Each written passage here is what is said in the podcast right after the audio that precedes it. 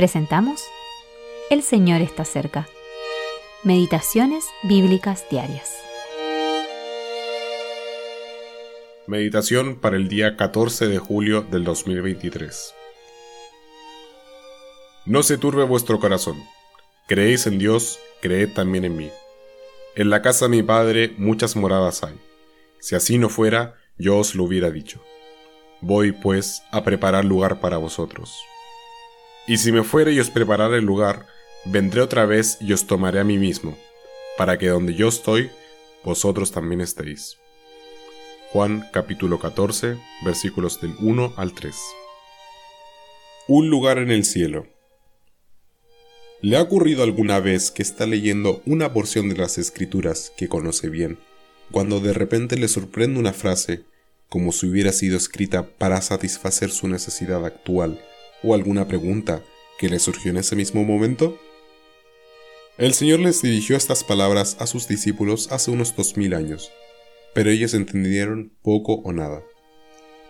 Pero cuando el apóstol Juan, inspirado por el Espíritu Santo, escribió estas palabras para que las leyéramos, el Señor Jesús ya estaba en el cielo, sentado a la diestra de la majestad de las alturas.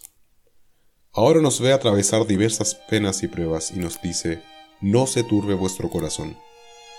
Él conoce y comprende lo que nos preocupa, las circunstancias que no podemos explicar y para las que no hallamos respuestas.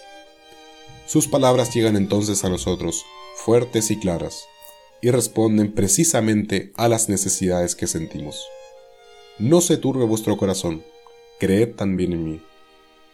Así dirige nuestros pensamientos hacia arriba hablándonos de las muchas moradas en la casa de su Padre, y nos dice que ha ido a preparar un lugar para nosotros allí. Cuando el Señor pronunció estas palabras a sus discípulos, Él se dirigía a la cruz para que ellos y nosotros pudiéramos acceder un día a la casa del Padre. Entonces les aseguró a sus discípulos que volvería. Por eso, hoy nos dice que una vez vino a esta tierra para expiar el pecado, y que volverá para recibirnos a sí mismo, para estar con Él en la casa del Padre. Esta es la primera mención en la Biblia del retorno del Señor para sacar a los creyentes fuera de este mundo y asociarlos con Él en la casa del Padre.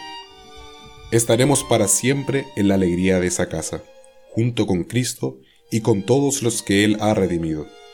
No se turbe vuestro corazón. Jacob Redekop